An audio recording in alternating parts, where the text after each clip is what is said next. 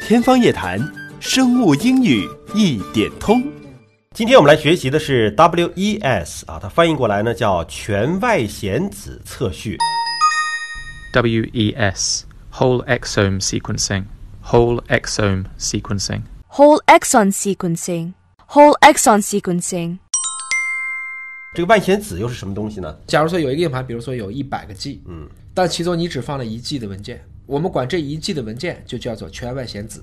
就是有信息内容的那部分。哎，而对于这一百个 G，这是一个全基因组，哦我们可以简单的理解，嗯，因为我们在基因上有很多的是基因区，其他的我们一般认为叫非编码区或者叫非基因区，空白的，但是我们后来知道它有调控的作用，嗯，它是我们相当于物理学上是暗物质，嗯，它不可以没有，它维持着架构的稳定，而且在基因区有问题的时候，它会跳出来去干预，嗯，它本身在正常工作的情况下，它不编码，嗯，这么讲能理解吗？嗯，像警察一样，你每天要是不干坏事儿，基本上刑警不会找你的。等你为非作歹了，等你抢劫了、盗窃了，警察就会出来。那么这个警察的起的这个作用，就有点像基因监区，他平时不会工作的。嗯，那么全外显子组在整个的基因区上。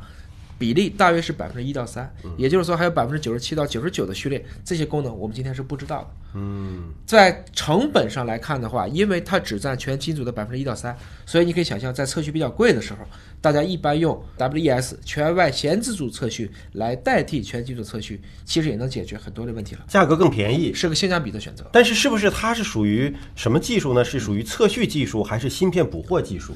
啊、这个问题就比较专业了。其实你可以理解成，这是一种我对一个人的所有的基因的编码区进行捕获，再下来测序的技术。嗯，捕获和测序是上下游的关系，先捕获再测序。好，那么再请 Matt 和 Joy 老师为我们做英文示范。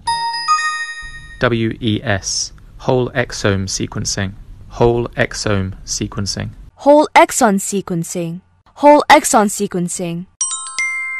好，再次感谢 Matt 和 Joy 老师对我们做的英文示范。下期节目时间我们再会。